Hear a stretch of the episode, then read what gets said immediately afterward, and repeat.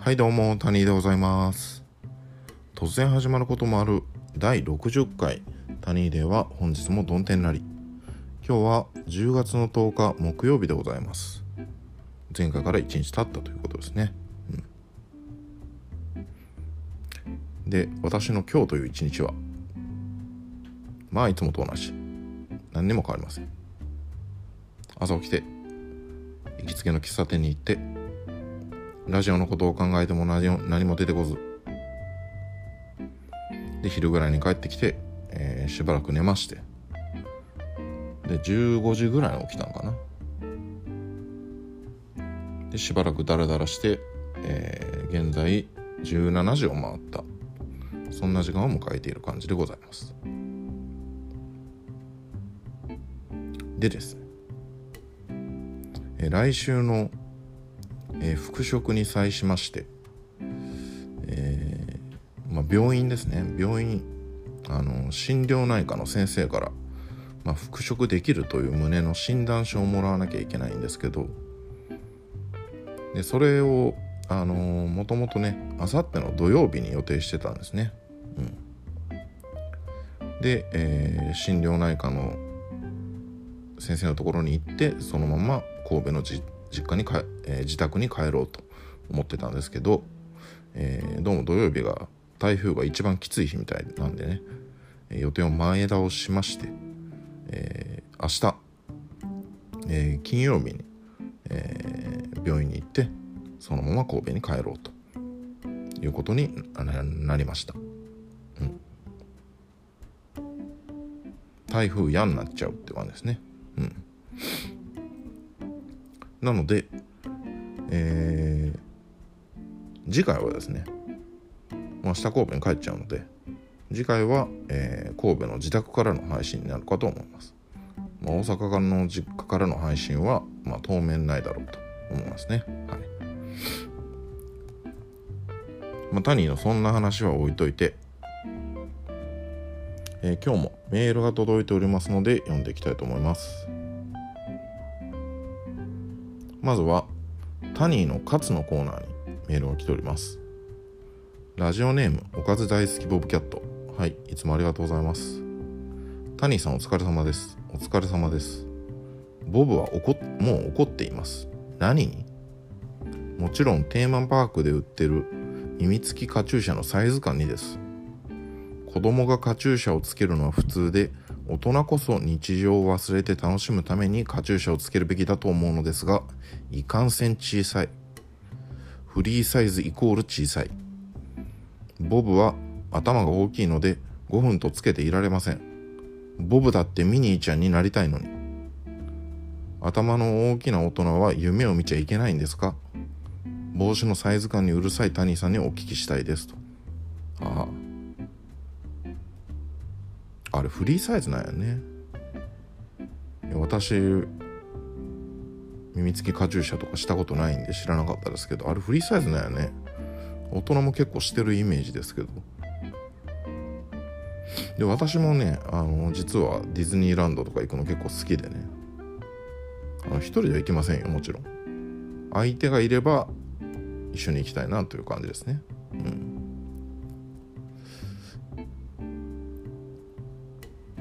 でも耳つきカチューシャをしたことはないですね。うん。テンション上がって意外とはしゃぐんですけど。耳つきカチューシャはしたことないです。うん。さすがに私なんかがしたらね相当気持ち悪い感じになると思うんで。それはやらないややらへんかな。できへんかな。私がまあ今後も多分することはないと思うので。これこの問題にはカツは入れられませんね。うん。あくまで私基準なんで。はい。ボボさん残念ですが仕方ないですね。はい。えー、それから感想メールということで。えー、タニーデイ様初めてメールをさせていただきます。覆面リスナー重鎮サンダーライガーと申します。いつも楽しく拝聴させていただいております。あ初めてメールをくださった。重鎮サンダーライガーさんありがとうございます。大変嬉しいです。で、えー、タニーさんにメタルとハードロックの違いについてお教えします。お教えします。メタルはドクロ。ハードロックは正常期です。女子にモテるのは正常期だからです。アメリカ万歳です。勘違いしないでください。ボブさんに勝つです。それでは体をご自愛部ください。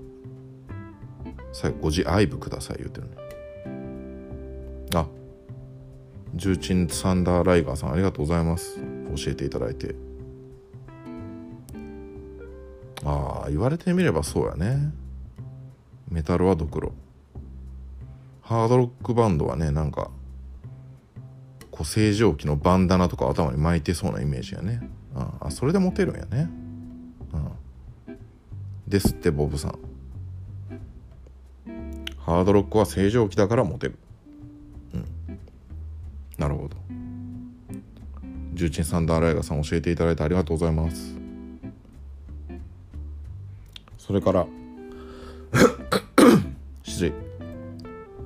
えー、第58回と第59回の感想ということで。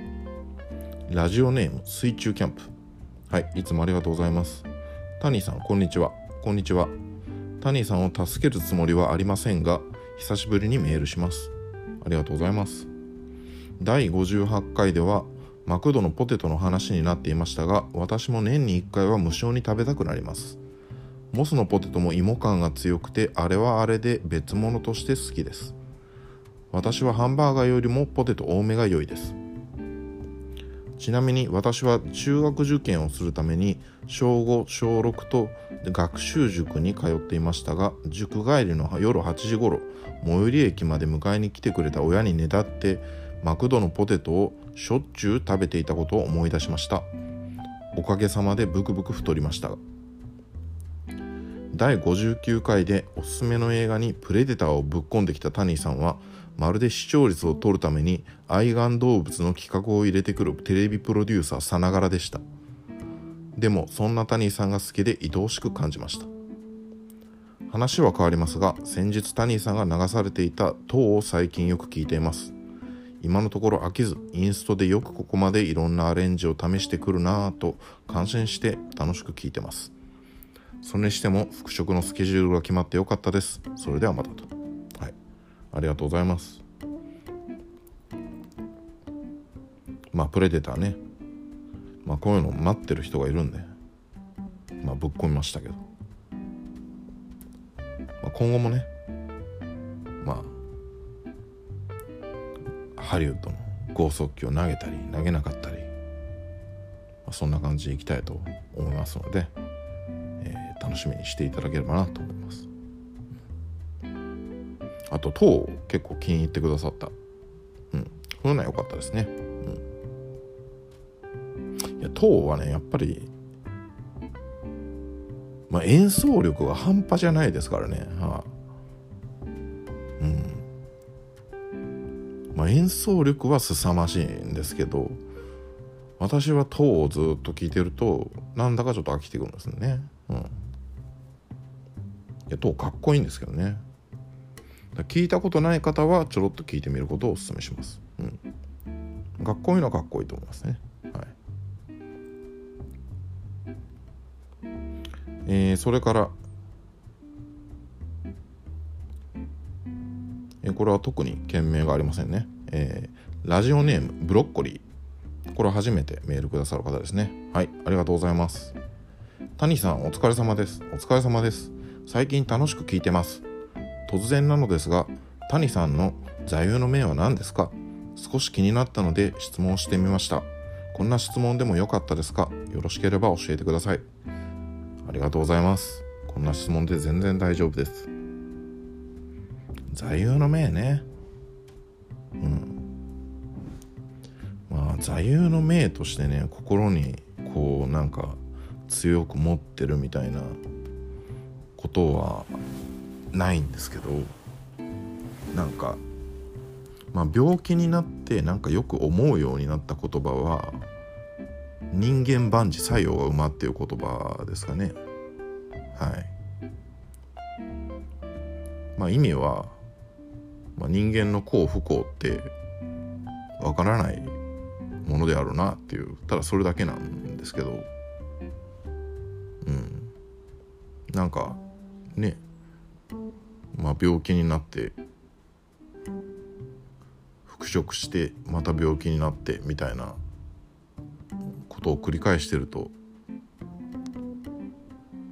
なんかそうですね。人間どんなことが起こるかわからないなと。うん。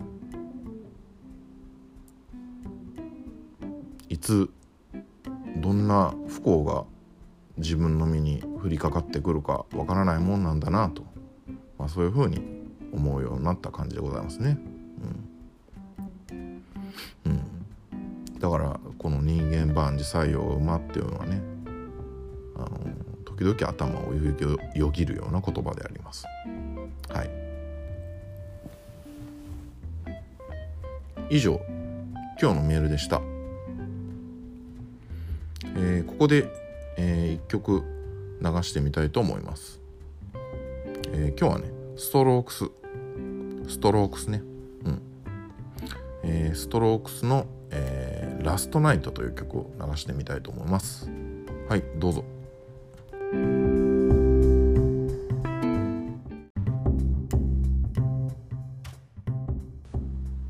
はい。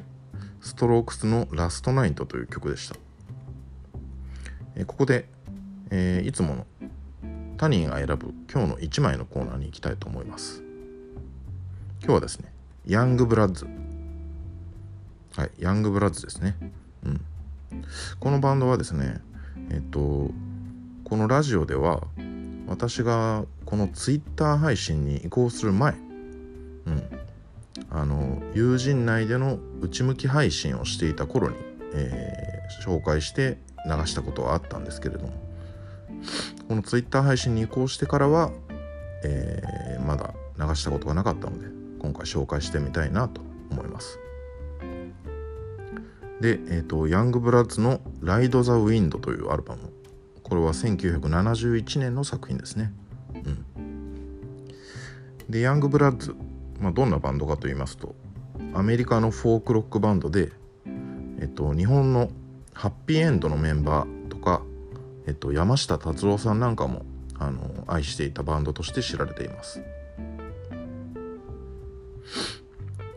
でハッピーエンドについてはねあの細野晴臣さんだったか大竹栄一さんだったかどっちかがあのどっちかの家に遊びに行ったら、まあ、ヤングブラッズのレコードが置いてあってねあのヤングブラッズの「ゲットトゥギャザーだ!」って言って感激したっていう逸話があったりで山下達郎さんなんか昔シュガーベイブっていうねシティ・ポップのバンドを組んでましたけどそのバンド名はヤングブラッズの「シュガーベイブ」っていう曲から取ってるんですね。うんまあ、それほど、まあ、ハッピーエンドのメンバーとか山下達郎さんはこのヤングブラッズが好きで影響を受けていたということですね。うん、でこの「ライト・ザ・ウィンド」というアルバムライブ版になっておりまして、えー、非常に高い演奏力を聴かせてくれる。うん、非常にいい演奏を聴かせてくれています。うん。あれね、このヤングブラッズの、まあ、普通のスタジオ録音版を聞いてからこれを聞くと、え、こんなに演奏力高いんやってちょっと驚いちゃうぐらい、うん、意外なぐらい、うん、一聴した感じねちょっと聞いた感じではねスタジオ録音じゃないかなって思っちゃうぐらいねあのー、もうすごいいい演奏を聴かせてくれてます。はい。でどの曲もねあの原曲よりもちょっとおしゃれな感じのアレンジになっててそこがまたいい感じかなと思いますね。うん。でこのアルバムには、えー、彼らの代表曲の「Get Together」まあ、それに、えー、先ほど言ったえー、山下達郎さんが自分のバンド名につけた「シュガーベイブ」まあ、この辺の曲も収録されておりまして、まあ、ベスト版的な選曲になっております。まあ、なんで、まあ、ヤングブラッズの、まあ、最初に聴くアルバムとしてもとっつきやすいかもしれないですね。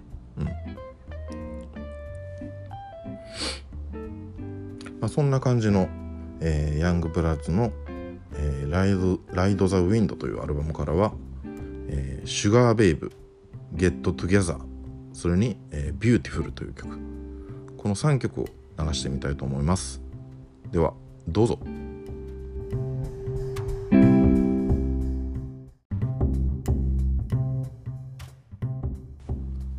はい、えー、ヤングブラッズの「ライド・ザ・ウィンド」というアルバムからは「シュガー・ベイブ」「ゲット・トゥギャザー」「ビューティフル」とこの3曲を聴いていただきましたがいかがだったでしょうか？気になった方はですね、えー、ぜひとも Apple Music なりでアルバムを通して聴いてみてください、うん、これ本当にいいライブアルバムだと思うんでね。はい。でそれとえっ、ー、と前回からの繰り返しになるんですけれども、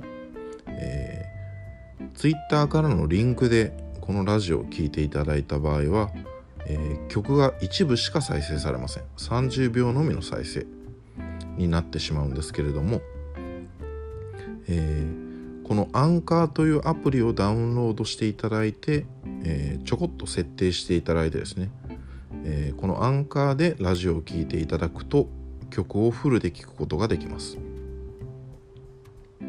で、えー、その曲をフルで聴く設定方法をですね私の Twitter に上げておりますので、えー、ぜひともですね、え、アンカーというアプリをダウンロードしていただいて、えー、私の Twitter を見てですねちょこちょこっと設定していただいて、アンカーでラジオを聴いていただいた方がより楽しんでいただけるのかなと思います。はい。よろしくお願いいたします。というところで、えー、また今日のコーナーに行ってみたいと思います。今日のコーナーはタニーのおすすめホラー1本。はい。これですね。タニーのおすすめホラー1本のコーナーです。また映画の話なんですけれども。今日は私の好きなホラー映画の話。で、今回おすすめしたいのはハロウィンですね。ハロウィン。これは1978年のアメリカの映画です。まあ、ハロウィンって言ったらねもう超有名作品なので、まあ、ホラー映画が好きな方だったら、まあ、誰しもが知ってるような作品ですね、うん、失礼。でまず、えー、ざっくりあらすじを言いますと舞台はアメリカのイリノイ州にあるハドンフィールドという町なんですけれどもハロウィンの夜に6歳の少年が実の姉を刺し殺すという事件が起こるんですね。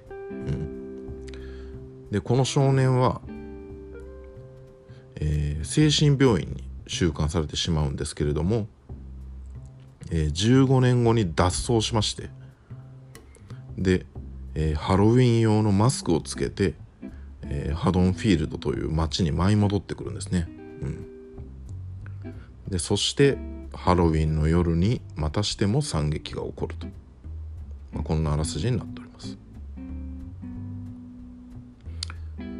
でこの映画のすごいところ、まあ、どんなところがすごいかというと、まあ、あの残虐的な描写があんまりないんですね。あの血がドバドバ出たりとかねあの内臓ぶちまけたりとかそんなことがなくて血の量もあの暴力的描写も控えめなんですね。うん、にもかかわらず見る者に強烈なインパクトを残す。うん、でこれはねあのまあ、ブギーマンことマイケル・マイヤーズ。このキャラクターの凄みによるところが大きいと思いますね。うん。まあ、この、えっと、ハロウィン用のマスクをつけて舞い戻ってきた男。これをブギーマンっていうんですけどね、うん。まあ、不気味なマスク姿。もう体がねすげえでかいんですけど、まあ、巨体から放たれる威圧感。でもう一言も喋らない、うん、この無言により静静けさね、うん、であと不死身、うん、刺されても撃たれてももう高いところから落ちても死なない、はあ、この不死身感。そしてまあ大事なのが理不尽さね、うん、私はあの前もね、ホラー映画における大事な要素は理不尽さだという話をしてたんですけどこのブギーマンはねもう両親が完全に欠落した人間でもう何の感情も何の理由もなく簡単に人を殺すんですね。もうこれこそが理不尽。うん。やっぱりねなんかそのね丁寧にこうなんで人を殺してるかとかこの人がどういう感情なのかとかねなんか丁寧に理由付けされちゃったら怖くなくなっちゃうと私は思うんでね。こういうなんか両親が欠落したクレイジーな人間だからこそ理不尽さをこうね感じさせることができる。恐怖感を感じさせることができる、うん、私はそういうふうに思うんですね、うん、失礼。でまたあのー、監督のね、えー、ジョンジョン・カーペンターっていう人、うん、この人のねあの恐怖演出も秀逸。うん。こうまあ視覚的にはねあのブギーマンのが見てる視点、うん、このブギーマンの主観映像を使ってみたり。まあ音楽もねなんかエレクトロミュージックの有名なテーマ曲があるんですけどこれがねまあ不気味で気持ち悪いんですね、うん、このジョン・カーペンターの、まあ、視覚も聴覚も刺激してくる演出力、これも秀逸だなと思いますね、う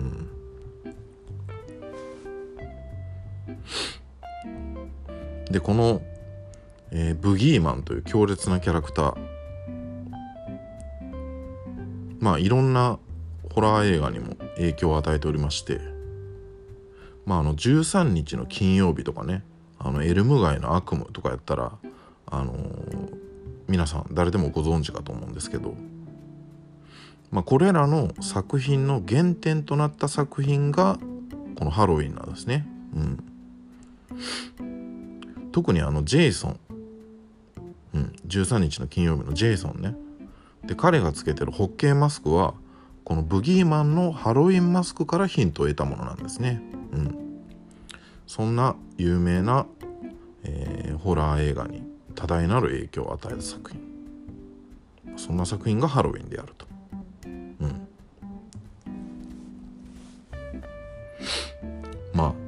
ホラー好きのみならずちょっとでも気になった方は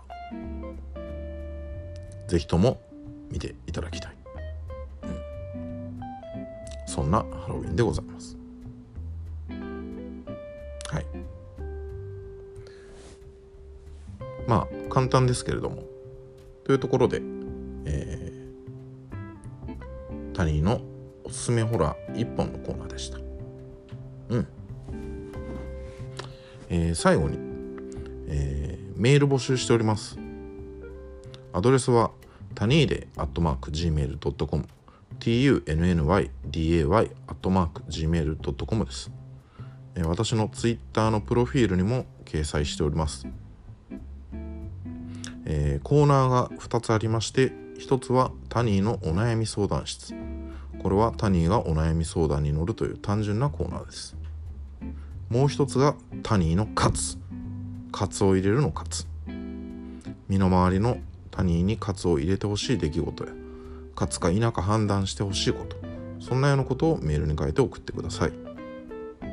それ以外にも通常の感想メールご意見メール、えー、質問メールなどどんなメールでも構いませんので送っていただけると大変嬉しいです。はいメールお待ちしております。というところで、えー、お送りしてきました第60回「谷では本日もどん天なり」この辺りで失礼したいと思います。ほんじゃまたな。